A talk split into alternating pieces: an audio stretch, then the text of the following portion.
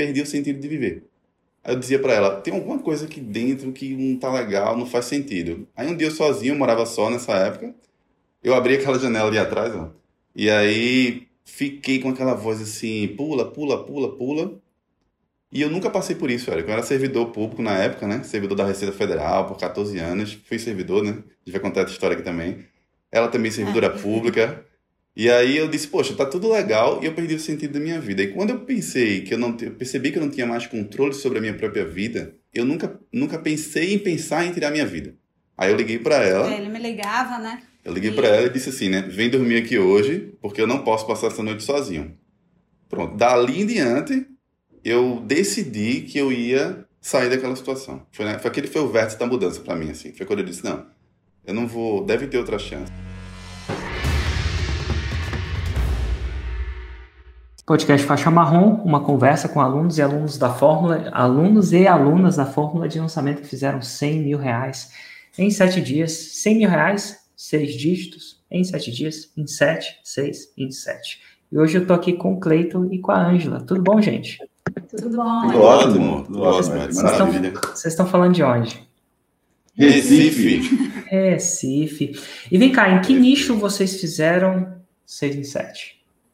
Então, eu trabalho no nicho de desenvolvimento pessoal para pessoas que sofrem de ansiedade, né? Eu ajudo pessoas que é, sofrem de ansiedade com outro tipo de visão, não, a visão, não aquela visão tradicional, né, de terapias convencionais, mas a visão do desenvolvimento emocional pessoal de pessoas que passam não só por transtornos mais severos, né, como é, é, transtorno de pânico, crise de ansiedade, crise de pânico, aquele nível hard, digamos assim, de ansiedade, como as pessoas que, de alguma forma, a ansiedade já tira ela do jogo ali, né? Já prejudica a qualidade de vida delas. Excelente. E quem dos dois foi que me conheceu primeiro? Eu. é bem engraçada essa história. É. Muito engraçado. Eu conheci, é, quer dizer, ouvi falar em você através de Fagner Borges, né? Fagner Borges, que é do seu Mastermind. A gente, em 2016, fez um curso de coaching juntos, né? A gente, eu tinha, é, a história de ansiedade começou porque há 10 anos atrás eu recebi um diagnóstico de síndrome do pânico. E aí, eu, foi na, quando a gente se conheceu, tipo, a gente tinha acabado de se conhecer em 2011, era tipo namorada, assim, recente, aquela coisa. De repente, eu tive um ataque de pânico dentro da academia e comecei a, a, a ter vários ataques de pânico. Não sabia que era ataque de pânico, eu batia no hospital, achava que ia morrer do coração, uma loucura, assim. E. Deixa eu, deixa eu, deixa eu só entrar um pouco nisso, porque o que, que, será? O que, que, é um. que, que é um ataque de pânico e como isso é, era para você? Só para a gente entender um pouquinho, porque muitas pessoas acham que tem, não tem, tem, não tem. Enfim, apesar disso aqui não ser um diagnóstico, como isso era ocorria para você? O que, que aconteceu na academia? Bem interessante essa pergunta, Eric. É, o que, que acontece?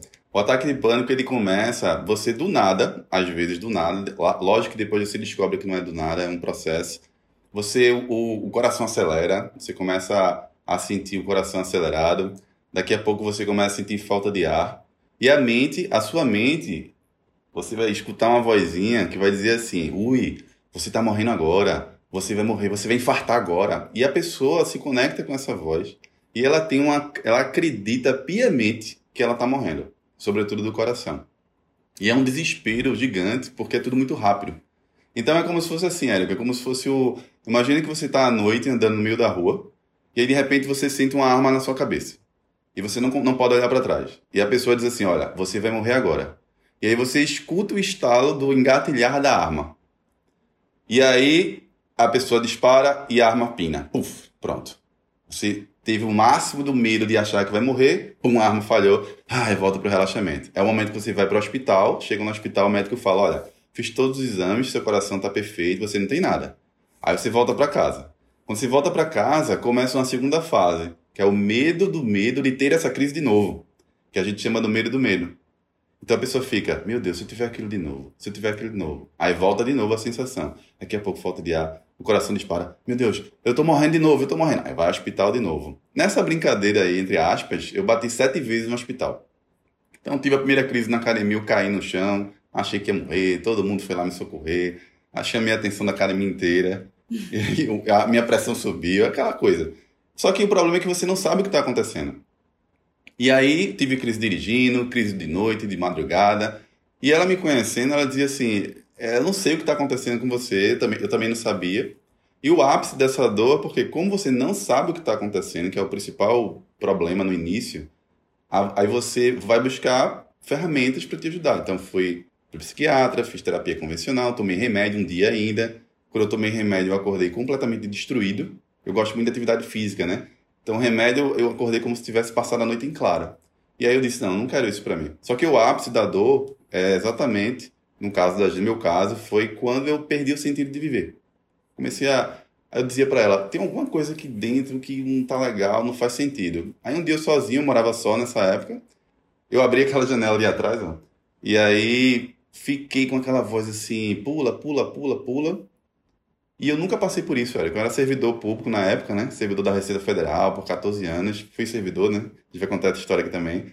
Ela também servidora é. pública. E aí eu disse, poxa, tá tudo legal e eu perdi o sentido da minha vida. E quando eu pensei que eu não eu percebi que eu não tinha mais controle sobre a minha própria vida, eu disse assim, caramba, eu nunca nunca pensei em pensar em tirar a minha vida. Você perde o controle sobre essa voz. Essa, esse é o ponto. Não é que você tem vontade de tirar a sua vida, mas você percebe que não tem controle mais sobre isso. Aí eu liguei para ela. É, ele me ligava, né? Eu liguei e... para ela e disse assim, né? Vem dormir aqui hoje, porque eu não posso passar essa noite sozinho. Pronto. Dali em diante, eu decidi que eu ia sair daquela situação. Foi, né? foi aquele foi o vértice da mudança para mim, assim. Foi quando eu disse, não, eu não vou, deve ter outra chance. E aí comecei a jornada de desenvolvimento pessoal, emocional, autoconhecimento, buscar alterna é, terapias alternativas. Eu gosto muito de ler, né? Estudar, sou facilitou também. E aí comecei a entrar nesse caminho. Aí saí das crises 11 meses depois e me apaixonei por desenvolvimento pessoal. Me apaixonei, assim. E aí comecei a estudar por mim, né? Eu ia para a Receita, eu era chefe na unidade da Receita Federal de Atendimento aqui em Jaboatão. Eu moro em Recife, aqui do lado. E aí comecei a entrar nesse caminho. Só que cinco anos depois, do nada, né? Aquela história do nada, uma pessoa que me conhecia disse assim: Poxa, eu conheço tua história com ansiedade, por que você não ajuda minha filha? Minha filha está fazendo concurso, por ter expertise em concursos públicos na época, né? é, tinha passado em vários concursos antes também. Você podia ajudar minha filha em ansiedade. Aí eu disse, eu ajudar? Como assim? Não, mas você, ela já fez, passou psiquiatra, psicólogo tal, e nada resolve. Quem sabe você ajuda. Aí eu fui lá e fui ajudar ela. Deu certo. Aí ela trouxe a irmã, deu certo. Aí ela trouxe a prima, deu certo. Aí elas passaram nos, nos concursos que elas queriam. E aí foi quando eu vi que eu tinha uma habilidade muito grande de trabalhar com pessoas. E aí eu chegava para ela empolgado e tal. Aí foi quando eu, eu, ela disse assim: por que você não se profissionaliza? Começa a fazer cursos nessa área. Isso eu estou falando, Érico, de um, cinco anos depois do fato. A minha vida emocional já estava outra. Aí foi quando eu entrei nesse curso de coaching em 2016.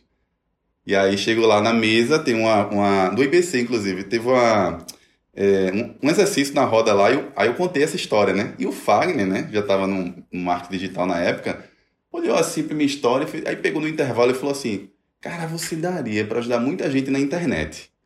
Aí eu disse, internet? Como assim internet? E eu já fazia atendimento offline, né? Já atendia pessoas ali é, sem ser internet, né? Aí eu disse, mas como assim internet? Aí na hora do almoço ele começou a explicar como funcionava. Aí eu ligo para ela, assim, amor, olha, tem uma história de internet, isso, aquilo, outro, tá, tá, tá. Antes disso tem a história do milionário, né? Foi... Ah, sim! ele tá lá do meu lado. Aí ele tá acompanhando o um negocinho, aquele, bati! Eu disse, bati o quê? Sete em sete? Não sei se foi 6 em 7 ou 7 em 7. Eu, é milhão.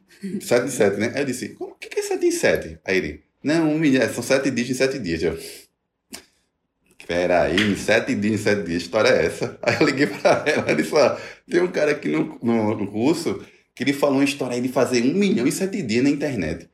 Vê aí, confere aí. Ela vai lá, entra na página, vê a página, vê o lançamento, aquela, o blog do lançamento tudo, né? Isso pra gente, né? Porque os dois eram servidores públicos, então assim, é um mundo né, totalmente não faz parte. Então eu achei muito, fiquei desconfiada. A Fagner nem sabe disso. E aí ele mandou o link pra gente. E eu dei uma olhada lá e foi aí que a gente começou a, a pesquisar mais sobre isso, né? Aí, no, aí no intervalo seguinte, né? Ela falou assim, não, porque tem um Érico Rocha. Aí, eu, Érico Rocha, peguei o telefone. Amor, tu conhece o Érico Rocha? Aí ela, não. aí, isso 2016. Procura aí ver quem é Érico Rocha. Isso, Érico, tô falando de 2016, né? É. Aí ele, ela foi procurar aqui. Aí no outro intervalo, e aí, quem é Érico Rocha? Aí Érico Rocha é um cara que ajuda pessoas na internet, ele tem, é, tem uma história de 6 em 7, 7 em 7. Eu não lembro isso. se na época já se falava do 6 em 7, assim, esse termo, se era 100 mil é, reais. Era 100 mil reais em 7 dias, é, é, algo desse tipo. Mas eu entrei lá no site da Ignição Digital, e todo intervalo, já deu pra perceber que ele gosta de falar isso na escalada, né? E aí, todo intervalo, todo intervalo ele ia lá e... Aí foi assim que a gente se conheceu, começou a história. Meu Deus, meu Deus, que loucura, hein? Que loucura. que loucura. Mas assim, você sai do curso e qual que é a sua. Você saiu do curso, aí naquele curso, curso de coaching, do IBC, no caso, você é, deve ter. Como é que foi a partir dali? Você, você já me então, conhecia, né? Pelo menos tinha contato. Como é que foi a, a jornada a partir dali? Então, aí eu comecei a atuar, né? Comecei a atuar e aplicando ferramentas e o mercado digital ficou aquela coisa em stand-by. Eu sabia, passei a saber que existia. Isso, Fiquei 2016, ali, né? 2016. Passou a saber que existia. Aí comecei a acompanhar o Fagner. O Fagner estava lá no Mastermind, aí falava muito e tal. Mas aí comecei a conhecer outras ferramentas. Fui estudar PNL, constelação, coach, fui estudar tudo e, e atendendo. E a minha agenda aumentando e as pessoas me demandando, e o offline crescendo e tal. Aí quando foi em 2017, a gente foi, participou de um evento é, de marketing, né? Uhum. Presencial, que a gente teve contato com vários players um dia só, que foi o, o Freestyle Meet lá do Fagner Borges. E aí naquele dia eu, eu levei ela. Aí eu disse, pronto, uma oportunidade para trazer ela para ela conhecer também. Aí eu levei ela para o evento presencial. E aí tinha várias pessoas, tinha aí servidores públicos. Uma loucura pra gente que é servidor público. Meu Deus, cara, é um mundo paralelo. cara deixou o serviço público pra estar aqui, que isso? Aí a gente ficou, se apresentou. É tão bom, é tão bom que parece muito bom demais pra ser verdade, não parece? É. É a primeira coisa, cara, não é possível. É bom demais pra ser é. verdade. Não, tem algum, tem algum, tem algum catch aí, tem algum problema, é. tem alguma coisa que eu não tô vendo. Enfim, é geralmente o que as É a primeira coisa que vem. Até elas veem que não. Mas enfim, eu... eventualmente que não, né? Mas e aí, como é que foi para você, para você, Angela, naquele evento lá? Como é que, que, que você viu? O que, que, era, que, que passava na sua cabeça naquele momento? De verdade, é. assim, sem uhum. censura. Sem censura. eu sou mais racional, né? Assim, da dupla aqui, ele é. ele é mais empolgado e eu sou mais, eu tenho o pé atrás, eu sou mais desconfiada. Mas assim, é, eu, eu gosto de fatos e tal, sou mais Lá no evento eu fiquei bastante empolgada, né? Assim, olha, eu acho que a gente consegue, a gente tem uma coisa muito de executor. Então, o evento, participar de evento é bom por isso, né? Você fica muito empolgada com as coisas e, e para mim ali abriu uma luz. Né? Era um momento que também na carreira pública não estava muito satisfeita e as coisas vêm a calhar, né? Você vê uma outra alternativa, então foi bem importante assim. E, e para ele ter meu apoio, eu acho que ajuda ainda mais, né? Até para fazer uma compra, tem, pode ser, concorda? Aí, aí para mim, é bem importante. É engraçado, é um ponto interessante isso. Você, ao trazer ela, ela joga mais junto, né? Porque é. não basta. Porque o que te empolgava foi mostrado a ela também, ó, os agentes externos que te empolgaram, às vezes a gente quer transmitir a empolgação de tabela. E tem, é difícil Tipo, alguém assistir essa entrevista aqui, nossa, tem um cara que lidava com ansiedade, pessoas se mataram da Receita Federal, agora ajuda pessoas e fez 100 mil reais em sete dias. Vai contar essa história para alguém que não está vendo isso. Exatamente. É, é, diferente de você ouvir da sua boca. Uhum. É diferente da pessoa ver a sua história da sua boca, com a sua esposa ao lado. Uhum. E ela poder ler você, porque ser humano faz isso, ela lê, fala assim, cara, pô, parece real. Né? Se eu contar de tabela, a gente nunca sabe. Então, essa tentativa de colocar de tabela, então foi interessante a sua jogada, não sei se foi consciente ou não, de trazer ela para receber os mesmos estímulos direto da fonte. Ah, você tá achando que eu tô louco? Então vem aqui, me vem, vem, vem aqui, vem também. Foi mais ou menos isso, Eric. É, tá, tô louco? Então vamos ver aqui se você vê aquela coisa que, que, que eu tô, tô doente, então deixa eu ver aqui. Vem, recebe os estímulos também. Então é interessante você divulgar direto da fonte. Né? Hoje em dia tem essas lives que a gente faz hoje aqui, mas na época não tinha, né? Isso, é. não tinha. Na época, até porque live era uma coisa mais complicada de se fazer. Né? Não sei nem se tinha live do jeito que era, assim, de fazer webinar. Eu acho que não nesse volume, né, de hoje. Não, live é um fenômeno muito. Ficou muito prático. Uhum. Muito prático, né? né? Então, pô, olha a praticidade a gente está falando aqui, uma qualidade de comunicação física que se eu tivesse ligado, vocês têm vivo ou qual é o operador de vocês? Aqui é a, a, a em casa, é claro. Aqui. Ah, se eu tivesse ligado, a net, claro, net, claro. se eu tivesse ligado para o telefone da Claro de vocês, vocês não estavam me ouvindo tão bem. É. Uhum, nem, não estou falando nem de ver, né? Não estava uhum. nem me ouvindo tão bem. Que louco, né? Uhum. Mas enfim, a partir daquele momento que ela estava mais junto, como é que como é que evoluiu?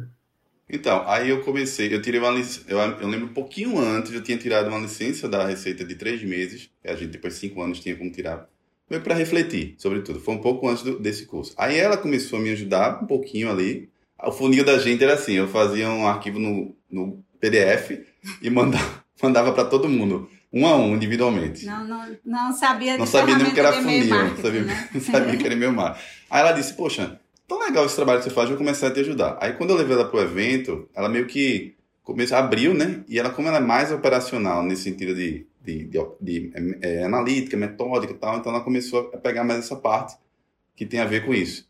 E eu sou mais da comunicação, né? Me expor, tal, falar, tal. Aí o que, que eu fiz? Comecei a focar, continuei no atendimento, não, a gente não partiu direto. E aí a gente entrou no Forma em 2017, né? Foi. Quando foi 2017, a gente, bora entrar no Forma.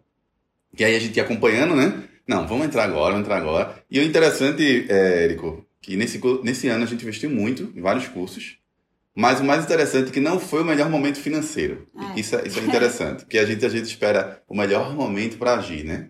E não foi. Mas foi o momento que a gente tinha mais clareza de que esse era o próximo passo. É, a, a gente tinha uma cabeça assim muito de investir, a gente abdicou de algumas isso. coisas, né?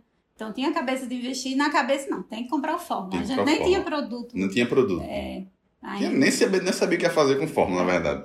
Duas perguntas que eu acho que é normal acontecer com as pessoas e queria saber, às vezes acontece com vocês, às vezes não. Vocês falam que não era o melhor momento de investir. Então quer dizer que tava, a grana estava ali meio apertada. De onde, a pergunta número um é de onde vocês tiraram dinheiro? Como é que vocês levantaram dinheiro? Eu tomei um consignado, um velho consignado de servidor público.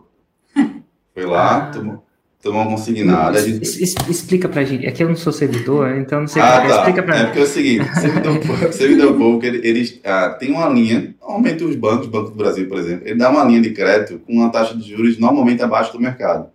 Então é muito fácil você tirar um empréstimo. Você pega o telefone e vai lá e tira. E na hora, como a gente tava, não tava com dinheiro, né, sobrando para isso, eu fiz assim, não, vamos fazer o seguinte, a gente pega uma grana, investe aplica e depois vai recuperar esse dinheiro, porque isso não é curso. Agora, esse modelo mental eu sempre tive, né? Curso para mim não é gasto, é investimento.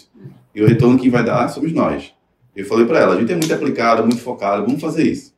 Tá bom, vamos, vamos. Aí vem a empolgação também. Passamos lá, entrou no Forma. E quando a gente entrou, eu consumi o Forma assim, rapidamente. E aí, não apliquei. Então tá bom. Tem uma segunda pergunta então. Então, ó, empréstimo consignado, se você é servidor público, você tem essa linha de crédito. Agora que você fala, faz sentido e eu não estava presente para isso. Segunda, Segunda coisa, coisa que, eu, eu passo pela cabeça de alguns alunos antes do processo, eu não sei se parece que não passou na cabeça de vocês não, mas às vezes passa na cabeça deles, é, ah, eu vou achar alguém para fazer para mim. Passou pela cabeça de vocês de, ah, não, peraí, eu não preciso investir no forma, deixa eu achar alguém para fazer para mim. Eu não quero fazer isso. Isso, isso foi uma coisa que passou na cabeça de vocês ou na verdade não? Ah, na verdade vocês já estavam interessados em aprender mesmo? No primeiro momento, eu acho que não, né? Passou não. depois, né? É, a gente tem muito perfil de eu, eu, é. eu gosto de aprender, de fazer. Isso. Isso até atrapalha um pouco em algumas coisas, né? A questão de eu executar, então acho que a gente iria mesmo comprar mesmo é, e a gente não. aprender. No primeiro não. Certo. E aí, bom, enfim, então vocês foram, compraram, deu. Quando você pediu, a pedir um empréstimo, e parece que você já entendia, você já entendia que o conceito que talvez conhecimento é o melhor investimento que se possa fazer. Quando eu falo é, melhor investimento é o que mais retorna. Mais que Bitcoin, mais que a bolsa. Eu, para mim, tá óbvio. Às vezes, se achar o investimento certo, pode valer milhões. Literalmente, né, como o caso do próprio Fagner Borges. Mas assim, para você, para você parecia que era óbvio isso. Então não deu friozinho na barriga não? Ou você foi com friozinho na barriga mesmo? Não, assim, especificamente em relação a isso não. Porque quando você passa por uma situação, por exemplo, como eu passei, né, que eu chamo um fosso emocional, está no fundo do poço, você abre uma janela, completamente perdido, e percebe que uma das coisas que te ajudou, salvou literalmente, né, foi o conhecimento. Claro, conhecimento aplicado àquela situação, eu virei uma mãe. vida, né? Era a minha vida. Aí eu nunca mais deixei de me priorizar. a, a, a prioridade aí no sentido amplo, carreira, saúde, é, saúde emocional, é o primeiro, primeiro pilar. Assim. Então, a gente meio que criou uma cultura aqui de ter um percentual da renda e usar investimento. Para livros, para coisas. Tenho aqui uma biblioteca com 700 livros aqui. Sempre gostei, me, me apaixonei por isso. Então, não teve esse frio em relação a, ah, vou investir. Na verdade, é mais a, a pergunta que mais vinha era assim, será que a gente consegue aplicar? Essa será pergunta. que a gente consegue aplicar? É. Por que, que é. vinha essa pergunta assim? Assim, eu, eu o que estava passando na cabeça de vocês na época? Que... Eu acho que no momento era a questão de não ter ainda um produto. Isso. Né? Porque produto. quando a gente comprou, ele estava no offline atendendo, mas a gente não tinha um produto. Então tinha a questão da empolgação, de, de ter o conhecimento, de entender, porque a gente vinha acompanhando. Mas e aí, o que, que a gente vai lançar? A gente não tinha nada. Não tinha. Então acho que era mais por conta Só disso. Por, acho que era basicamente por isso. Né? Engraçado vocês falarem isso. Eu acho que eu uso vocês de uma forma didática para para deixar à tona na cabeça das pessoas que é assim que as pessoas fazem 6 em 7. Elas compram a fórmula sem saber exatamente dessa resposta. E vocês são a prova viva que isso é possível. Não? Mas é interessante porque se a gente espera ter todas as respostas, o produto, o negócio, antes de comprar a fórmula, a chance são que nunca vai acontecer, porque eu acho que você precisa da fórmula para ter essa resposta. É, é, é, um, é um achismo. A maioria das pessoas precisam da fórmula para ter essa clareza, né? Tipo, é o ovo ou a galinha. Você precisa da galinha para fazer o ovo, né? E você precisa do ovo para fazer a galinha, a galinha para fazer o ovo. A diferença é que aqui com a fórmula você pode comprar o ovo.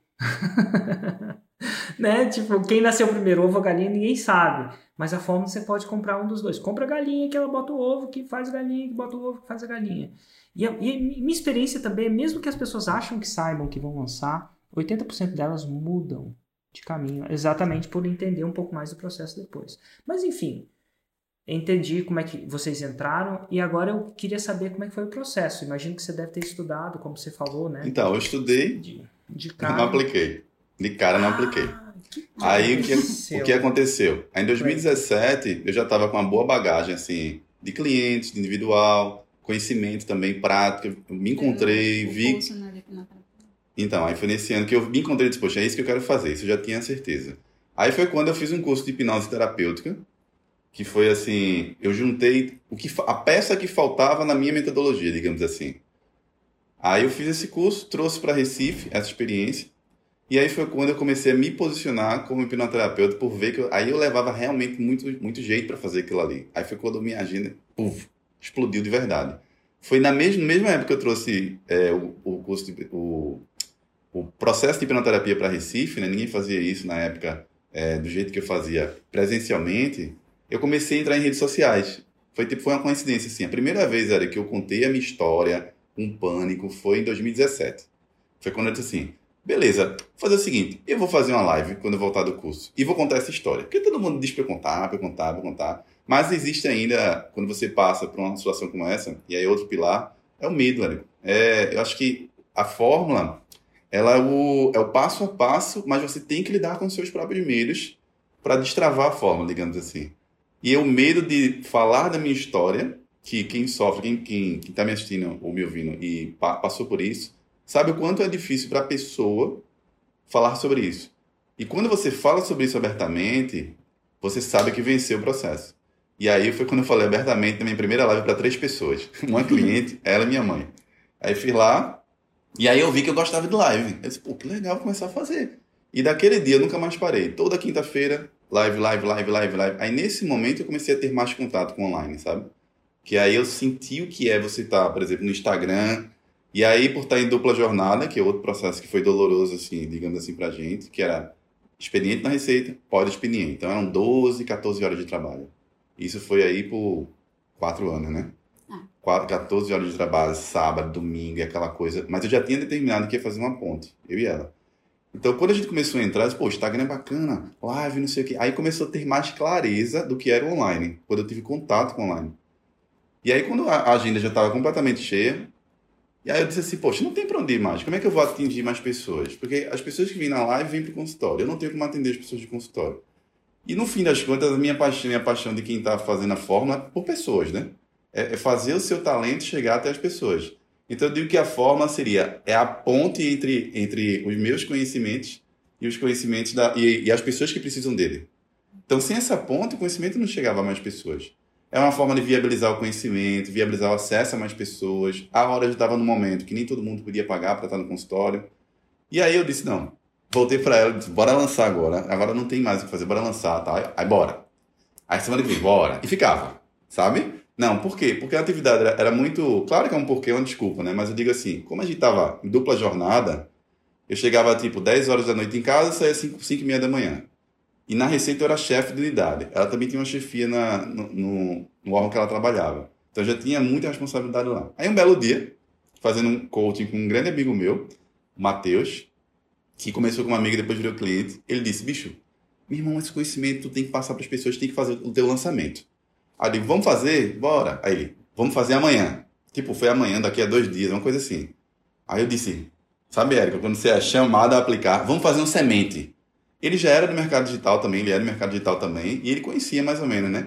Conhece, na verdade, mais ou menos não, conhece, muito mais do que eu. E aí ele conhece, tava na roda do Fagner lá e tal. Aí ele simplesmente disse assim, Érico, eu vou pra tua casa, acho que foi na terça-feira, uma coisa assim. É. Pega aqui, ó, essa parte do fórmula aqui, que é a parte que é o script, e lê, faz o resumo, faz o jeito que tu, que tu souber fazer o slide e tal, e terça eu vou pra tua casa. Aí minha esposa fez um belo cuscuz, é. cuscuz com ovo pra gente, que a gente gosta muito de cuscuz aqui, Eric. E aí a gente vai lançar nesse dia. Aí dá aquele friozinho na barriga, dá as desculpas, dizer assim, pronto, agora acabou. Aí simplesmente nesse dia a gente fez um semente, fez o primeiro lançamento e vendeu. E aí vendeu, acho que fez 11 vendas, alguma coisa assim. É. E com, acho que nem teve investimento, foi um investimento muito pequeno, assim, tipo 300 reais, uma coisa assim. E o ticket na época era 597, né? Hoje Isso. o ticket é, é 1.197. Uhum. Né? 597 e tal, fez. Aí o caramba! Que massa, olha que na maravilha, primeira, na primeira. Aí começa aquele pouco, tem um alunos agora, não sei o quê. Poxa, tem gente do Rio, tem gente. Aí você, você. É como se você. A felicidade, Érico, é você poder é, chegar a pessoas que não chegariam no consultório, por exemplo. Entendeu? E aí a gente ficou, começou, e aí de novo, é outro, acho que é o segundo erro, né? É, vamos na, na lista de erros. É, foi a gente parou no semente. Sabe aquela Sim, história do... Abril de 2018. Abril de 2018. Sabe que você faz o semente, tem que partir pro interno? Pronto. Sim, a gente cometeu esse erro. a gente cometeu você esse erro. Você ficou viciado no semente. Você falou, deixa eu, deixa eu melhorar não. no semente. Não. Não, não foi nem isso. Aí eu diria foi o seguinte, por eu estar num nicho muito, muito muito sensível, delicado. delicado. Meu posicionamento foi apontar para pessoas que sofriam de transtorno de pânico, síndrome do pânico, porém é um algo que eu entendia muito bem por dentro. E aí eu queria, eu estava muito preocupado, que eu acho que a grande diferencial de todo esse o resultado que a gente tem, na verdade, sempre foi a preocupação com a qualidade da entrega, desde o início, com a qualidade do produto. Então eu disse para ela assim, não, eu vou ficar um tempo com esses alunos para realmente entender e pegar o que eu faço num consultório e modelar para atingir mais pessoas e ter um resultado igual, igual ou mais parecido possível. Então aí você tem pessoas que estavam na situação que eu estava da janela, você tem pessoas com fibromialgia, tem pessoas em um ciclo brutal de desesperança, que tomam remédio, que, enfim, aí eu fiquei ali. Quando a gente teve o primeiro resultado do depoimento lá fortíssimo, aí isso já, tá, já tinha aí um ano, a gente disse, poxa, deu certo. Então, Porra, é passou isso. o ano de dois, ele passou o ano de 2018 inteiro. Né? Foi. Ele fez só o semente e pronto. pronto. Ele ficou só estudando os alunos. Foi. Estudando os alunos, basicamente. Quando eu entendi como é que, que eu precisava fazer para ir para esse posicionamento, que era um posicionamento único, né? Pouca gente apontava para esse posicionamento na época. Aí eu disse, agora a gente vai para valer. Aí foi o ano de ouro, né? 2019 a gente fez o começou a fazer o lançamento para valer. Mas aí teve também um outro errinho. É, mas teve, enfim, outros erros, né? É. Qual, qual foi o outro errinho, Ângela? Ah, tá. A gente começou a história do. É, tudo é aprendizado, né? Mas em 2019 estava na, na época do, da moda do desafio. Então a gente tinha feito um semente, nunca tinha feito um interno, mas estava na moda do desafio, todo mundo fazendo desafio. E aquele erro que, que, em vez de focar no fórmula, a gente resolveu fazer desafio também. O clássico. Né? Então, deu certo, entre a, né, deu, teve ROI e tal, mas eu acho que o, a gente, se a gente tivesse focado no Fórmula, talvez os resultados que a gente teve hoje, tem hoje, teriam sido antecipados, É. sabe? Isso eu enxergo também. É, é aqu- aquela coisa que sempre tem uma moda nova, né? Tem sempre É. a coisa nova. É. E, e às vezes tentar a moda nova quando você não dominou o clássico, talvez seja é contraprodutivo, né, Maria? Mas interessante. É legal você mencionar isso também, sabe, Ângela? Porque muita gente, porque você mencionou, vai ficar tentado, mas agora vai olhar com um modelo diferente. Pá, será que isso aqui, eu fugir do clássico agora, que é simplesmente implementar a fórmula, vai me tirar tempo, vai me roubar tempo? Coisa que na época não era óbvio para vocês, por isso que vocês não indagaram isso, né? Legal. Muito bom, muito bom mencionar. Mas e aí, você passou dessa moda e como é que foi? Sim, aí depois a gente viu, poxa, vamos fazer um. Aí fez ao vivo. Eu gosto muito de lançamento ao vivo, né? Pela energia e tal. Aí depois, vamos gravar um CPL. Vamos gravar, vamos fazer exatamente o forma. Bora fazer o básico. Alexandre, vamos fazer o básico. A gente tem um pote de ouro na frente e fica pensando naquilo que tá fora, né? Aí, aí quando a gente fez, fez alguns desafios ao vivo e tal, vamos fazer o CPL, já era em 2020 isso, tá? 2020. 2020. Mais um ano aí, fazendo Em ali. 2019 a gente fez uns três ou quatro lançamentos, mas era a história do Frankenstein. Sabe a Isso. história de você Frankenstein. É, vamos lá, primeiro faz um desafio, depois vai fazer um ao vivo, mas não, Emenda isso. não foca É. no fórmula, aquela Isso. história. E, e uma coisa interessante é assim, você tem resultado, Tem resultado. mas você não pensa que você poderia ter mais resultado. É, é então problema. talvez esse é o foco. Quando você tem resultado, ah, legal, vamos por aqui. Mas o fórmula a gente ainda não tinha focado, a gente focou realmente em 2020. Isso. E o que foi a gota d'água para o foco? Então, a gota d'água foram duas coisas. Eficiência, porque como a gente está em dupla jornada, sempre, lá atrás, né? O meu modelo mental sempre foi assim, ó, eu preciso dar, ter resultado em quatro horas líquidas. A gente sempre falava isso. Eu tenho quatro horas líquidas para gerar resultado. Em todas as áreas desse projeto. Então, como é que a gente poderia é, ter mais resultado com menos energia? Eu não diria menos esforço, mas menos energia. É melhor pegar um modelo que a gente já sabe como é possível fazer, que já tem pessoas com resultado, que já tem lá o passo a passo, e fazer o básico. É aquele o tripé da arte marcial, né? Primeiro aprende as regras, domina e depois você quebra. Ou seja, que- quebrar é inovar, mas a inovação tem que vir antes do básico. E aí a gente, vamos, vamos voltar ao primeiro elemento. Focar no básico. A gente foi lá, vamos gravar o CPLzinho, aí eu li o fórmula tudo de novo, fui lá, li certinho. E aí eu tinha um evento para ir, isso foi interessante, tinha um evento em São Paulo para ir. Aí eu pensei assim, caramba, não vai dar tempo. Não vai dar tempo. A gente marcou a data do lançamento interno, não vai dar tempo. Aí eu disse, não, agora vai dar. Então eu lembro que a gente gravou, a gente acho que, tipo, quase 10 horas da noite, eu ia viajar de madrugada, gravando CPL. Gravando CPL, 10 horas da noite, vai ficar pronto, vou ter que enviar esse CPL hoje pra edição. E aí a gente fez o CPL, a gente gravou direitinho, viajei de madrugada sem dormir nesse dia. E aí foi quando a gente teve o primeiro, que eu diria que a grande diferença, Érico, é que a gente teve o primeiro resultado que foi possível medir as variáveis. Esse é o ponto. Porque você tem um resultado que não possa ser medido é como se ele não existisse. Não é aquele princípio de administração, né? O que não pode ser medido não existe. Quando você Pode entra ser na forma, né? É. Exatamente. A gente disse, ah, olha aqui, ó. Pá. Aí começou a tirar, né? O, as variáveis e a gente começou a entender o jogo dos lançamentos. Teve um ponto também que eu lembrei agora que achei bem importante. Esqueci. Assim, em 2018, ele foi convidado a palestrar num evento Ah, foi? aqui em Recife, o Foi. evento que você veio. Foi. Eu te conheci Você veio presencialmente. palestrar aqui. E aí, tava, acho que tinha sido a primeira vez que você tinha vindo em Recife para evento, né? Então era uma fila de pessoas para tirar foto com Foi, você, foi. aquela coisa, parecia um astro de Hollywood. Ah, E aí, ele entrou na fila para tirar foto, fui eu que fui bater a foto. eu palestrei nesse evento. Palestrou, foi. Você palestrou na sexta e ele no Foi. domingo. No Freestyle Meeting. E aí, ele Ah, falou foi assim... aquele de milhares de pessoas? Foi, foi. Foi a primeira vez que eu subi no palco ali, Érico.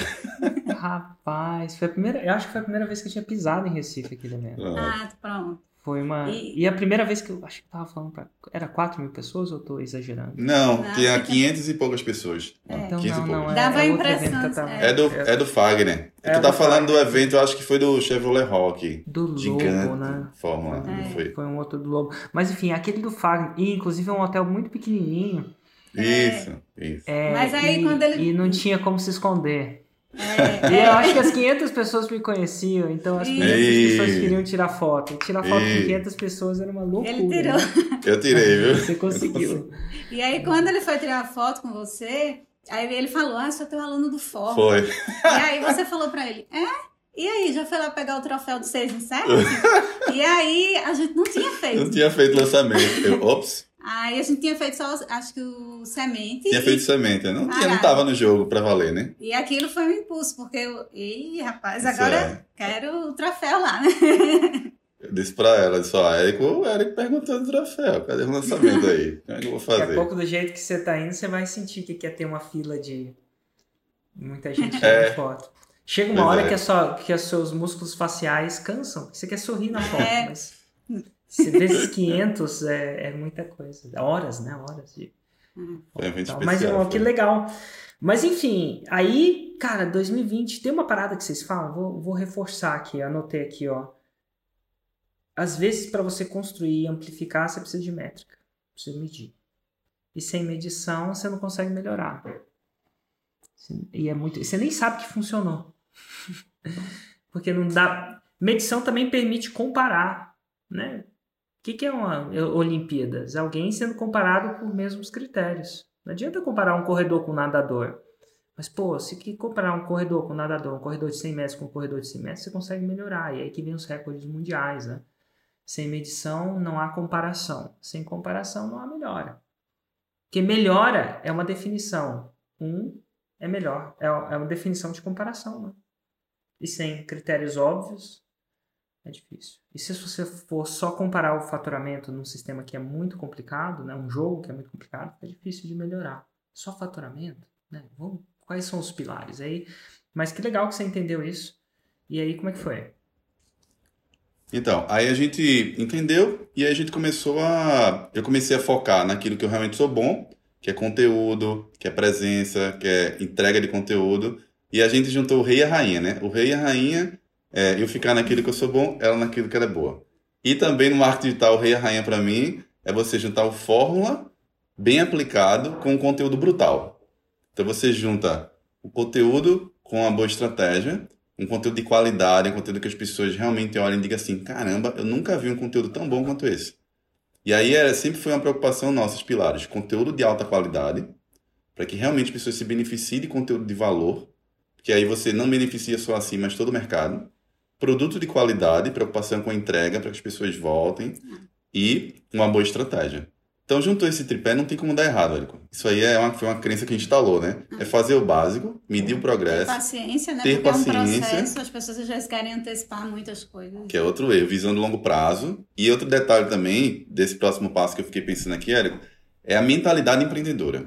É você entender que, assim, quando você quer fazer um projeto, é um negócio, é uma empresa como qualquer outra. Que você tá no fórum é trabalhar, como você trabalharia em qualquer lugar.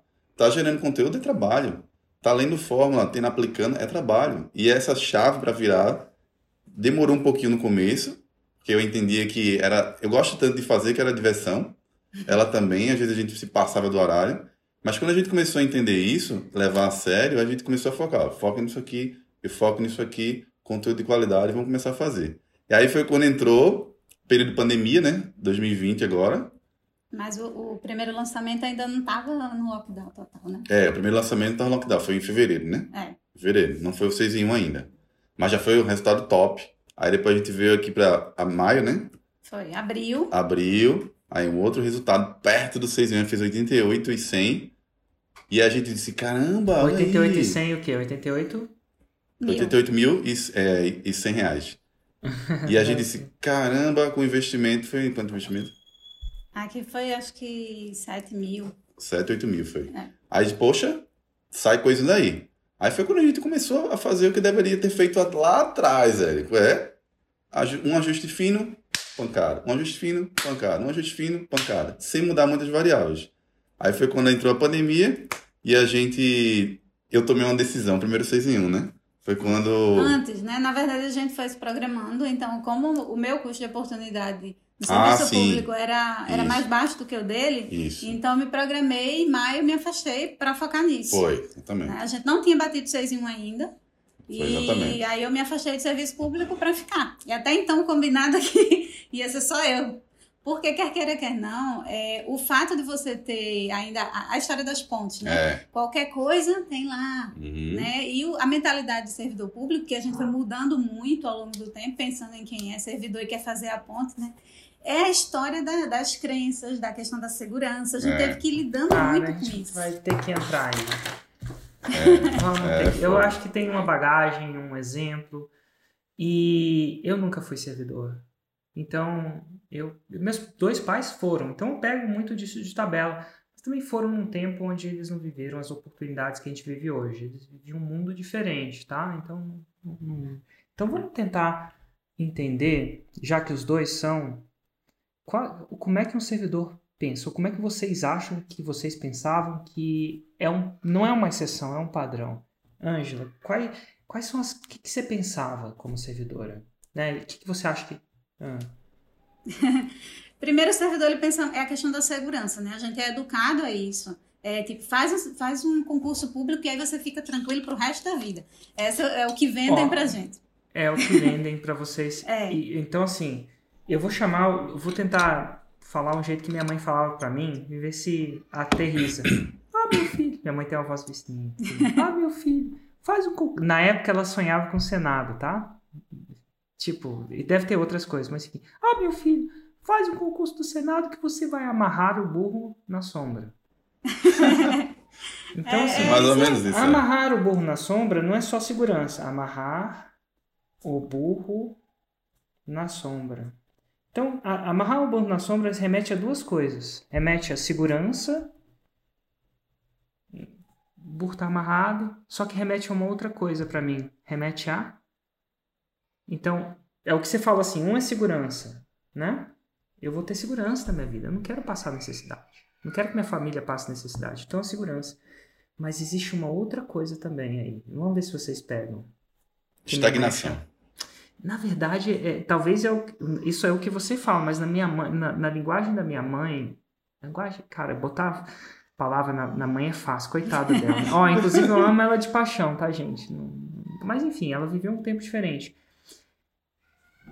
Tem uma coisa que chama o burro, não tá no sol, ele tá na sombra. Então, então vende-se uma vida fácil. É fácil, Érico. É fácil. Não é? Eu tenho segurança, mas dá pra ter segurança com. Mas é fácil. Tô amarrando o burro na sombra. Então, assim, remete isso também, é, é vendido isso, cara, vai ser facinho, minha vida vai ser facinho. Ninguém. Vou, vou falar umas palavras que nunca ninguém me falou, mas ninguém me demite. Ninguém. Ninguém me demite. Ou né, se ninguém demite, só demite em casos extremos. É, crise passa. Todo mundo pede, menos eu né? Tipo assim, eu tenho estabilidade. Aí remete a segurança. Então, eu vou falar assim, segurança e facilidade. O que mais que passa na cabeça?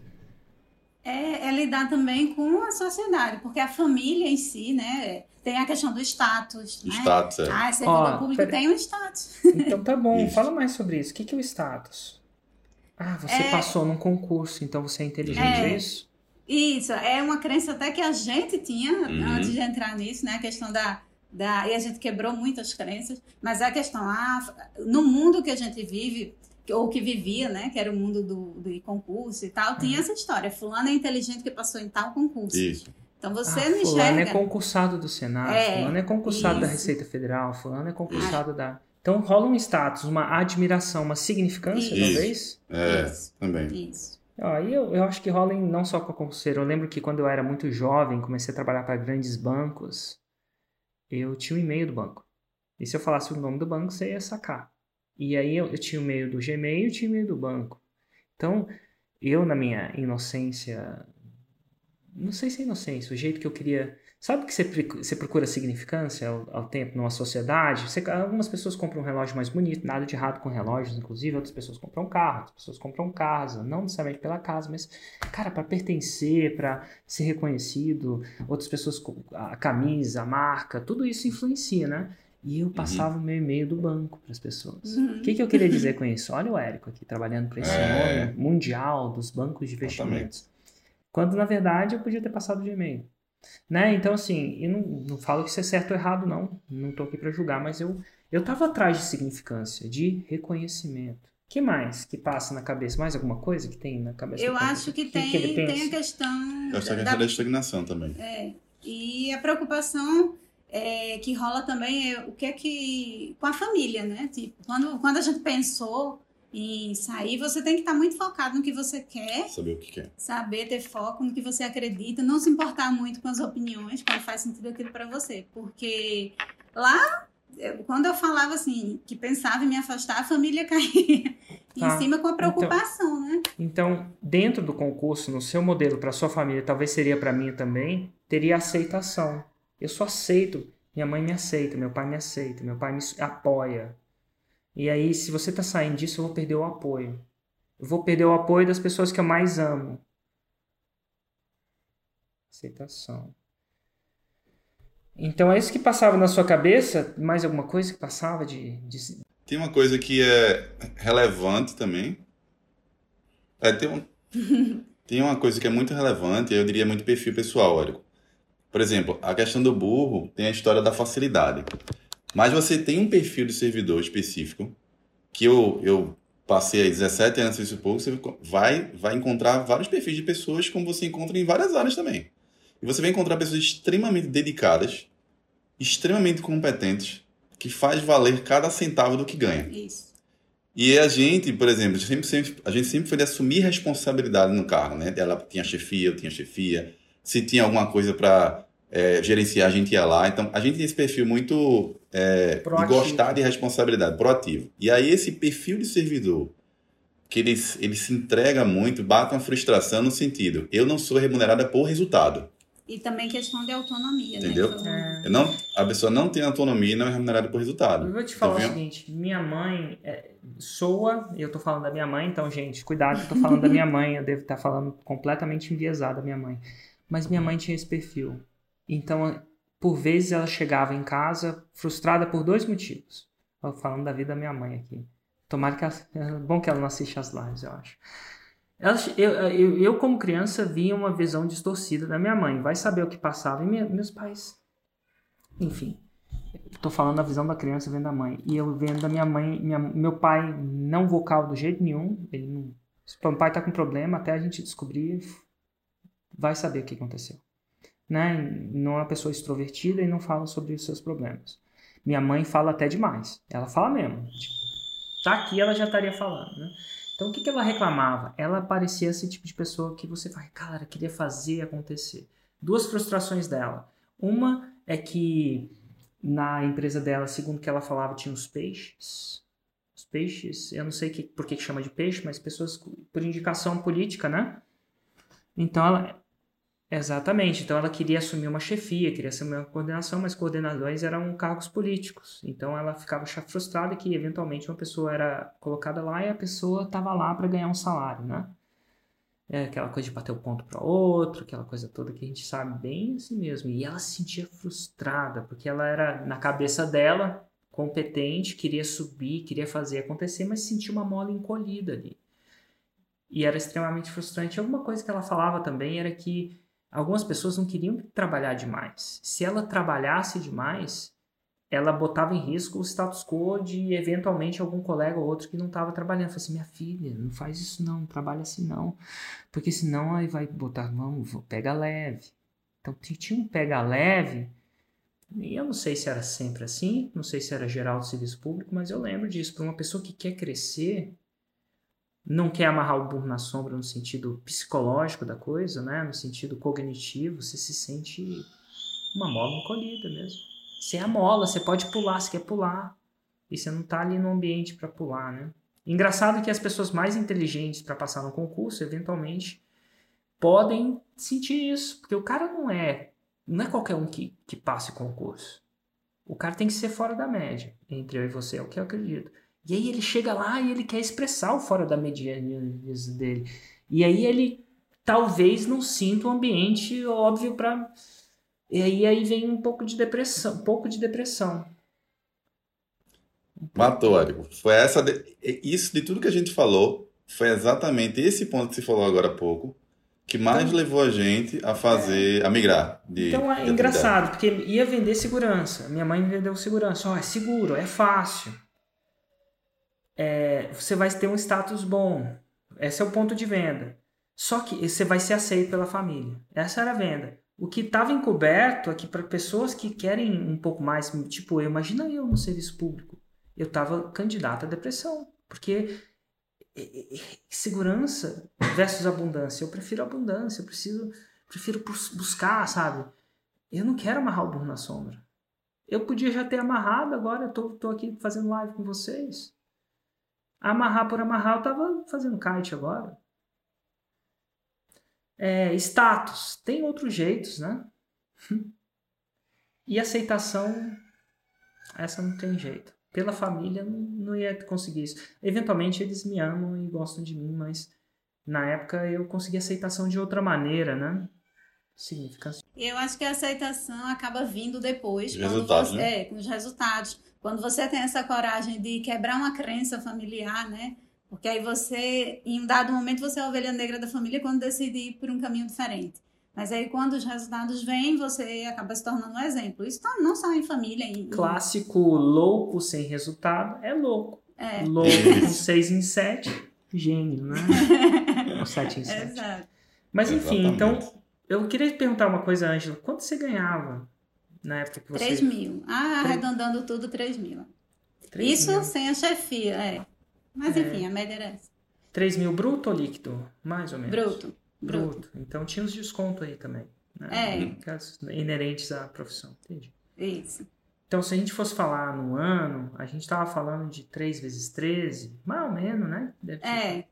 Então, vamos se fosse 4 mil, colocar uma chefia aí, vezes 13 dá 4 mil, vezes 10 dá 40, vezes 3 dá 12, 52 mil reais. Mais ou menos aí. Tem a estabilidade, deve ter um benefício sim ou outro, aquela coisa toda. É. Enfim, Mas tipo uns 50, 60 mil reais aí por ano. É. Uhum.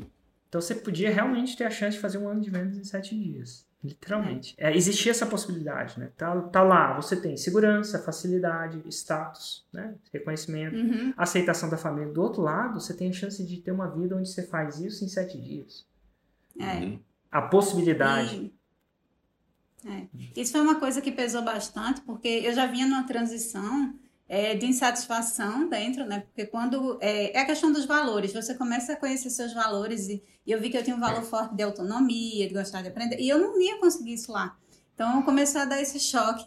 E, paralelamente, como a gente estava nessa ponta, eu via grandes resultados aqui, com digital, com os lançamentos. Então, Tá. assim, já fazia o lançamento, já tinha resultado, mas tinha que lidar com a crença de agora eu preciso deixar, né?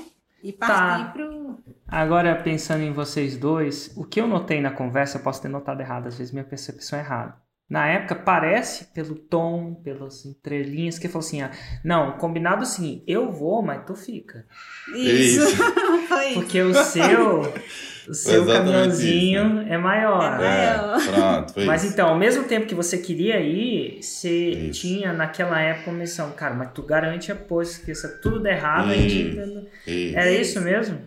É Era isso aí. isso. Era, né? Era, Era. isso. E como é que foi esse começo, então? Onde você Então, aí foi e tá- ele ficou? É.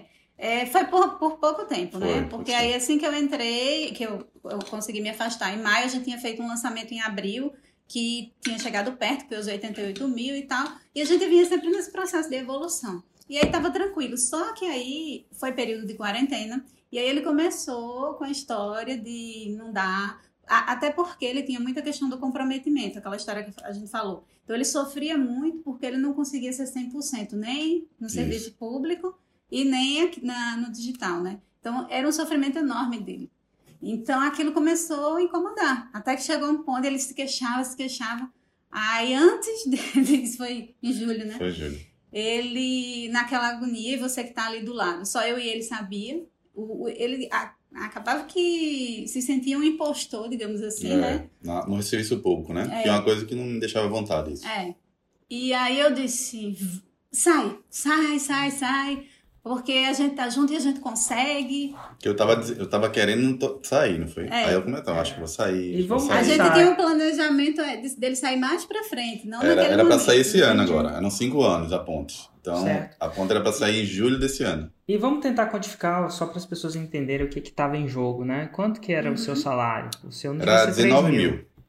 Agora, a gente 19 tá, bruto. agora, agora a gente tá falando do- da pontezinha, né? A pontezinha dela era uma ponte um pouquinho menor. É, Quantificável, né? A sua era um É. pontão, né? Um- É. Isso. Era 19 mil uma reais obra arquitetônica, 19 mil reais por mês. Bruto? é. por mês, bruto, é. Então, agora, agora a gente tá falando. Mas foi interessante. E aí, você saiu? Como é que foi? Então, aí, quando eu fiquei nessa, me deslocaram para outro setor, peguei um chefe novo, um cara que eu admirava ele, extremamente competente, e aí fiquei me sentindo esse impostor. Eu não contribuía para a equipe, e eu ficava dizendo para ela, poxa, eu não me sinto, nem eu consigo performar 100% aqui, nem performo 100% lá. Já paguei o preço de passar quase três anos, quatro anos trabalhando dupla jornada, então acho que esse preço já foi pago. Então agora é o medo mesmo, então acho que não tem o que fazer. Eu acho que a única segurança que a gente vai ter, a gente até comentou com ele, a maior segurança que a gente tem é o conhecimento. É. E isso a gente tem. Não existe outra segurança que não seja o conhecimento. E aí eu liguei para o meu chefe em plena pandemia e disse assim, bicho, eu tô saindo. Vou mandar um e-mail aqui, pá, que loucura, como é que é isso? O pessoal tá desempregado aí, como é que você faz um negócio desse? Aí foi aquela, aquela loucura, aquela coisa toda. E aí o, a gente saiu, eu passei ali quase uns três dias depois, né? Foi na Foi. sexta isso. A gente estava. Tava em no lançamento, Érico, foi detalhe. Tava no lançamento isso. Na sexta-feira que eu disse, pronto, tô fora. Um ano e meio e tal. E aí, o... na segunda-feira a gente abriu o carrinho. Aí foi quando a gente bateu o primeiro 6 em 1. A coincidência tá aí. É. Bateu o primeiro 6 em 1 em 5 horas, né? 6 em 7, né? Mas tipo, foi, veio em Foi, 1, né? Veio em é. 5 horas, né? Tá. E aí, bum! foi um faturamento de quanto?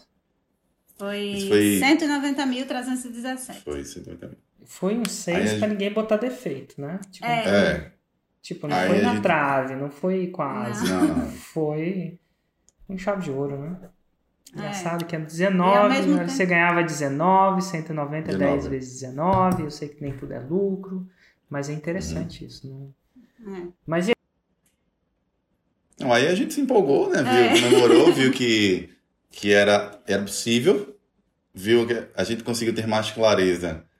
E aí vem a outro passo, né, Eric? Bate 6 em 1, aí 6 em 7, tal, a gente, agora bora pegar a faixa preta. Não, Bora. e, e tem aquela coisa do. A gente só quer 6 em 1. Teve até um momento ah, que a foi, gente. foi, foi. A gente Se parou acostumou. Nossa, mas a gente não ganhava isso. E agora, se não bater 6 em 1, a gente já fica triste. Mas na sequência, tem esse cuidado É, Tem que esse você cuidado, é. tem que ter. A gente para e. A gente começa a perder noção do valor, entendeu, É. Érico? A gente começa a perder noção do valor do resultado mesmo. Hum. Porque, tipo, poxa, a gente passava o ano inteiro para ganhar isso, a gente ganha aqui um, um foco de um mês e meio aí no trabalho. Então você começa. Claro que você tem que crescer, claro. Mas diga assim, é pé no chão assim, é um puta resultado. É, tipo, comemorar o resultado, resultado, entendeu? E às É. vezes e a no- as nossas métricas se mudam. E não é à toa, agora você está no desenvolvimento pessoal e está falando de síndrome de, de pânico, que pessoas no alto grau da vida, grandes artistas, grandes jogadores, grandes. Todo mundo chega até pensar em tirar a vida. Como é que alguém pode Uhum. pensar em tirar a vida com um ápice artístico, produtivo? Como é que acontece isso? Como é que isso não faz sentido para um cara que não tem esse ápice, né? E é o que eu eu não entendo nada, mas eu acho que é um controle de expectativa, né? A vida dele você vê grandes caras entrando em depressão. Eu não falo nem de tirar a vida, não, é de- depressão mesmo, né? Entrando em depressão porque eles mudam a régua. Se não fizer um 7 em 7, eu tô em depressão. E, Inclusive tem várias faixas pretas que ainda eu lido com isso o tempo inteiro. Cara, fiz um 7 em 1, mas não era o que eu queria. E, ó, e, e não, acaba, não acaba nunca, sabia? Você pode fazer 8, 9, 10 e tá em depressão, dependendo se você não tem um bom controle emocional, uma boa bagagem, uma boa base. Tanto é que pessoas, filhos de famílias que têm muito na vida também podem entrar nas drogas, entram, enfim, outras coisas, né? É engraçado isso. Mas agora vocês estão vivendo isso, é um bom problema para se ter, né? Tem outros problemas na vida, mas é um bom problema para se ter. Administrar emocionalmente essa nova fase da vida, eventualmente, né? Isso. Que louco, não Isso deve aí. ter sido o único 6 em 7. Vocês já fizeram mais de um? Não, a gente bateu Gente, 4. 4, 6 e 1. Total, então oficialmente não é não é mais sorte, que a galera chama de Não, sorte. não. A gente bateu Ah. se- sequencialmente, um atrás do outro agora. Total, Até então assim, sorte não é. Então, e agora?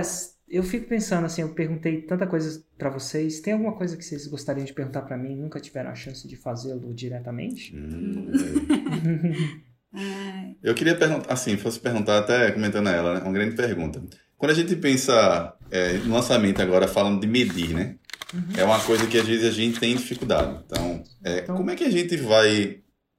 Quando a gente pensa em mudar variáveis do lançamento, Hum, né? Por exemplo, a gente estava pensando agora em mudar a estrutura de CPL. Segunda, Uhum. quarta e sexta, abre na terça. A gente pensou em fazer segunda, terça e quarta e abrir Uhum. na quinta. hum, Só que a gente, essa reunião foi, inclusive, hoje, né? A gente pensando, será que não é uma mudança muito radical? Então, até que ponto a gente pode mexer numa variável como essa hum. e impactar toda a estrutura do resultado? É, você pode. A primeira coisa da mudança do teste, você tem que ter uma mentalidade diferente. A mentalidade que alguém que muda sempre vem uma tese muito legal, a tese sempre é positiva. Eu vou fazer isso porque eu vou diminuir aquilo, fazer aquilo e vai, vai dar certo. Só que com- quando, quando você faz muitos testes, você vai saber que você muda, você muda variáveis que não estão óbvias para você. É o clássico remédio do colesterol. Há quem diga Uhum. que se você tomar um remédio para baixar o colesterol, você baixa o colesterol. Mas há quem diga que você mexe em outras variáveis que não tem a menor noção. E a gente, no corpo humano, é muito complicado para você entender. Que variáveis emocionais? Né? Então, é uma coisa da galera. Cara, tenta, em vez de tomar remédio para colesterol, tenta baixar o colesterol sem tomar remédio. Com a alimentação, é aquela. Algumas pessoas de outras escolas vão, vão entender isso, né? Ser menos assim. Então, o que, que você está entendendo? Quando você muda, você tem que estar ligado que você vai mudar coisas que você sabe e você tem que estar ligado que você vai mudar coisas que você não sabe. E você tem que estar predisposto a tomar um tombo. E não Uhum. imaginar naquele tombo como um tombo. Imaginar que você está Uhum. fazendo um teste, óbvio. Então, primeiro que você tem que poder tomar o tombo. Uhum. Então, você pode tomar o tombo. Uma, uma, uma variável dessa é um tombo. Você está modificando uma coisa bem, bem intensa. Né? É, Então, você tem que, se modificar o preço, você tem que estar preparado para o tombo. Mas, ao mesmo tempo, não é um tombo, é coleção, colher, colher dado. Você Uhum. vai entender. E aí, se você não está preparado para zerar ou tomar um tombo significativo, isso te levar à depressão, né? É melhor não testar. Então, primeira coisa que é o teste, ele é um exercício de longo prazo, não Uhum. de curto prazo. Por exemplo, em janeiro eu testei usar um dashboard no lançamento. Esse lançamento agora que está rolando, eu testei o WhatsApp. É um teste. Pode dar tudo errado, Uhum. pode dar tudo certo. E eu sei disso. Mas eu sei disso, tanto é que eu tô jogando um jogo mais. Então, às vezes eu sou mais conservador, às vezes eu sou menos conservador. Então, se você tá afim de fazer esse teste, vai lá e faz. Eu posso te falar o que aconteceu com várias pessoas que fizeram esse teste. Uhum. Algumas pessoas gostaram do resultado, né? E continuam fazendo isso. Eu, particularmente, testei e não, não gosto muito. É, tem os testes que chamam ensinar passarinho a voar. Tem um teste que Uhum. chama. É uma metáfora, né? Do próprio Nicholas Taleb, é um grande aí, autor. Ele fala o seguinte: teve um cara de Harvard que pegou um pássaro preto e falou assim: Eu vou ensinar esse passarinho a voar. Aí se vestiu de pássaro para parecer igual ele, botou penas, bateu as asas, exercitava todo dia, fazia uma físio com um passarinho pequenininho, sabe? E eventualmente um dia o passarinho voou. Aí ele falou assim: Tá vendo? Meu método funciona. O que, que, é, que, que, é, que, que é a metáfora aí? Ele ia voar de qualquer jeito. Uhum. Então tá bom. Então tem que tomar cuidado que as pessoas às vezes testam tem um resultado positivo, mas você não sabe se aquele resultado. A gente nunca tem uma noção se aquele resultado positivo foi ensinar passarinho a voar. Então, Ah, tá. abrir antes, será que é ensinar passarinho a voar? Será que não é? Hum. Então, a minha Entendi. tese é o seguinte: é uma tese minha. Eu gosto de demorar três dias para abrir. Porque esses três dias eu empilho o tsunami na galera. E, e eu, eu garanto uma, uma abertura forte. E uma abertura Uhum. forte faz bem para todo mundo. Então é isso aí. Se você tem menos tempo, aí você está definindo uma- menos tempo para empilhar a pressão, para dizer vai ser escasso, vai ter isso, vai ter aquilo, vai começar cedo. vai ser- Você vai ter menos, um- um- você empilha a pressão menos e tem um estupim menor. E eu gosto desse empilhamento. E no ano passado eu fiz uns bons 84 milhões com esse empilhamento. Sem abrir antes. Eu falo uns. Enfim. Uhum. Ó, então, o que eu falei, eu, particularmente. Então, em vendas, né? Vai Uhum. vendo. Então, o meu negócio funciona. Então, assim, quer dizer que eu posso testar isso? De todas as testadas que eu fiz recentemente, essa não foi uma. Uhum. Tem gente que acha que tem uma tese diferente. Tem gente que acha que alguém vai perder o. O cara já tá quente lá, por que, que eu vou esperar? Uhum. Então, assim, é uma coisa da sedução. Se você abrir rápido demais, você perde energia. Se você demorar demais, também você não perde. Eu acredito que essa esperada é boa. Dito tudo isso, até o próprio é, inventor da fórmula lá nos Estados Unidos já te- tem testado essa parada de abrir rápido. E, e é inconclusivo os testes dele, tá? Até a última vez que eu fiz. Mas assim, de todos os testes, não é esse que eu acho que é o nem eu, eu não acho que isso nem vai eu meu feeling tá agora a gente tá falando de Uhum. achismo eu não acho que isso É. vai ser o, um uma variável que vai sussurrar vai gritar não Uhum. Eu já testei segunda quarta e sexta já testei segunda terça quarta e quinta hoje em dia eu faço segunda terça quarta e quinta mais porque eu ao vivo alugo um estúdio porque por que eu vou deixar o estúdio parado não dá para desmontar Uhum. e montar então a gente faz dias seguidos mas eu gosto, gosto da minha abertura na, na segunda e não desmereço quem abre, faz uma pré-abertura antes. Eu só acho que meu feeling, meu sentido aranha já não é um- uma jogada que eu gosto muito. Né? Entendi. Mas não é o que vai fazer a grande diferença. No final das contas, tem uma coisa que vai ser muito grande diferença para vocês. Isso aí é a diferença entre é, 100 e 1 milhão, 1 milhão ou 10 milhões. Que é o nível de investimento Uhum. e leads. Então essa é a coisa que as pessoas não querem mexer porque arrisca, é o risco. E é uma coisa que eu queria ver mexendo. Então você vai ver a lista de inscritos no lançamento X. Você vai ver quanto você pagou por Y, Y, beleza. Como é que você faz o movimento de dobrar ou triplicar essa lista? Uhum. Então aí é que eu queria ver você testar. Em vez de mexer nessa uma ou duas coisas, eu mexeria nessa. Como é que eu faço Uhum. isso? Então tá bom, como é que é? Ah, beleza. E como é que você faz isso com segurança? Ah, sem segurança é fácil, né? Sem ser irresponsável. Afinal, agora vocês são. é, não são mais funcionário público, né? Então você tem que É. gerenciar o risco de vocês, né? Mas se correr o bicho pega, se ficar o bicho come. Então, Uhum. A, distribu- a intensificação de distribuição, melhora na captação. É isso que eu viria em vocês agora. Então, se eu pegar o último lançamento de vocês e perguntar qual foi o tamanho da lista de inscritos para lançamento, não que compareceu, mas que se inscreveu, qual foi o tamanho mais ou menos? É, acho que 23 mil. 23 mil. Pergunta que você fala assim, cara, como é que eu faço isso ser 100 mil?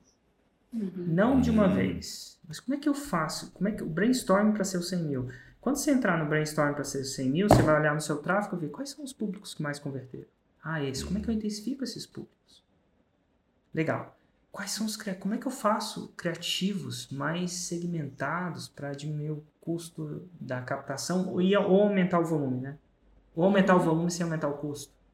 Ah, então agora eu vou falar para mulheres, agora eu vou falar para homens, agora eu vou falar, cara, você é de Recife, você é de São Paulo. Criativos, cara, você é de Recife? Você tem de entre 25 anos já sofreu de síndrome de pânico? Já, ou você nem sabe o que, já, já achou que é uma coisa, teve um sobressalto, não sei. Como é que vai ser? Então, assim, esse pensamento, essa arquitetura e uma massa em criativos, né, anúncios, é que você às vezes acha um que carrega o time nas costas. Uhum. É o famoso Michael Jordan. né? Curioso. A gente procurou. No outro lançamento passado, a gente teve Michael Jordan, que gerou uns bons quase 500 mil leads. Não sei se é o todo, né? Mas levou a campanha com mais de 500 mil leads. Nesse lançamento, a gente não achou um Michael Jordan, né? Então, a gente ficou uma captação mais... Mas, assim, criativos. Isso, cara, isso... E, e você vai aumentando aos poucos com a sua capacidade, mas eu quero ver aumentando. E a segunda tática de você proteger o seu fluxo de caixa, mesmo aumentando, é criar, assim, criar uma segunda linha de produtos. Uhum. Então, é, o clássico da segunda linha de produtos é um segundo produto completamente diferente, não sei se é o caso. O mais fácil é você criar o mesmo produto com um nível diferente de serviço, uhum. que é uma mentoria. Diferente. Você vai, o que, que eu posso colocar que as pessoas precisam, mas é um nível diferente?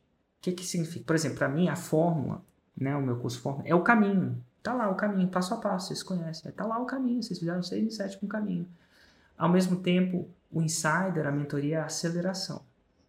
Uhum. Como é que eu acelero? Ah, como é que você acelera? Você dá feedback. feedback. Cada lançamento, um faixa preta fala com vocês. De verdade. Ah, desafios. Cara, inclusive eu não sei se deve ser bom para o seu mercado, que o seu mercado está com ansiosidade, você não quer deixar o cara ansioso, né? Mas meus, os meus mentorados são os seus clientes, porque eu deixo eles ansiosos mesmo. Eu toco, taca, taca ali pau, entendeu? É tipo assim, se o Fórmula é academia, o Insider é o exército. Né? É uhum. diferente. É né? Então, assim, é, é isso. É, aí você vai pensar, vai fazer arquitetura. Porque quando você criar um segundo produto em um nível maior, você não vai precisar fazer é, dinheiro no primeiro, você pode fazer no segundo, porque o segundo não vai ter investimento em marketing, uhum. que é o uhum. maior, eventualmente, vai ser o maior investimento da empresa de vocês. É anúncio. Então, se você tira essa parte, pô, a margem de lucro explode. Então, você usa o primeiro produto assim, então você está mais propenso a empatar, trazer sem aumentar a ansiedade. Né? Para que aumentar a ansiedade sem precisão? Porque no segundo você resolve. Então, uhum. quero ver você, antes de mexer nos seus CPLs, eu quero ver você agora sentar e falar assim, cara, agora deixa eu fazer uma. Uma. Uma série de produtos para e muita gente chama de certificação. Certificação. Algumas pessoas chamam de mentoria. Hum, mais um segundo ou um terceiro produto. Que uhum. você vai vender para a mesma audiência. Porque você não quer gastar com um anúncio de novo com ela. Seus clientes. Um evento ao vivo. que vai Então, assim, é a arquitetura desse segundo produto que vai te dar menos ansiedade de você fazer os testes que têm que ser feitos. Você vai ter que eventualmente testar, né? senão você estagna. Eu testo o tempo inteiro. Eu já tô me... Hoje eu tava de manhã fazendo, cara, o que eu vou testar no próximo? É basicamente isso antes do 747. Porque desenhando, cara, e se eu fizer isso? E se eu fizer isso? E se eu fizer isso? Como é que eu apoio o meu. A pergunta é: que tipo de apoio tem que dar para o meu tráfego para ele gerar 500 uhum. mil leads, no meu caso? Né? É. Sem aumentar o custo por lead. Sempre sem aumentar o custo por lead. Necessariamente. Uhum. Então. Nossa, falei demais. Eu não sei se eu respondi ou confundi. Respondi. Não, respondeu. Deu, tá, não, respondeu. Deu uma explosão de ideias aqui. É. Show. Show de bola. Tem mais alguma respondeu. pergunta que vocês teriam para mim? É, eu, a questão do, do ao vivo e do gravado das CPLs. É, se, sempre quando é de casal, eu sempre deixo os dois perguntarem, porque sempre tem uma pergunta de um e uma pergunta de outro. Sim. É. Pergunte. Então, em relação aos CPLs gravado ao vivo, para você, varia de nicho? Isso é mais uma coisa do expert gostar? Você acha que tem alguma influência? Ó, eu, eu faço ao vivo, o ao vivo e, e, e vejo muita gente analisar dos meus mentorados o ao vivo. Então, tenho duas perspectivas. Primeira perspectiva do ao vivo número um para mim é que eu sou muito mais confortável para vivo. Eu odeio o teleprompter. Mas eu, eu respeito quem ama o teleprompter e odeio o ao vivo existe esse, esse, essa criatura e tá tudo bem. Então você tem que uhum. olhar a sua visão, o que, que você gosta mais. Isso vai influenciar. Tem faixas pretas que não fariam ao vivo mesmo, não precisa. Numa, numa uma visão onde uma pessoa é confortável com as duas coisas, o ao vivo vai tender a performar melhor. Isso é o que eu ouço, que eu vejo. Por quê? Os gatilhos mentais de evento, escassez, autenticidade, eles são mais intensos no ao vivo. Quando eu estou gravado, editado, as pessoas ficam mais propensas a achar, será que ele é assim mesmo? No ao vivo elas me julgam, goste ou não é o que é. Né? É difícil de fingir no ao vivo. Então ele tem essa autenticidade. É mais escasso, porque é realmente ao vivo, né? Tipo um casamento. É o show do é o show do do cara versus o CD do cara.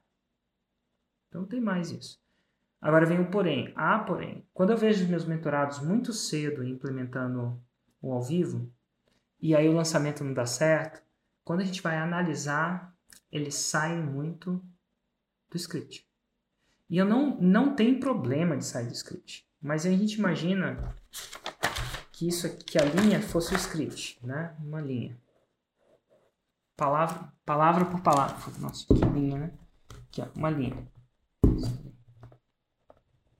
Se fosse palavra por palavra do script, o que, que eu tenho que imaginar? Uma linha em cima e uma linha embaixo. E o ao vivo nunca vai ser a linha exata porque não tem um teleprompter, mas ele tem que transitar, né? Transitar e sempre estar no script.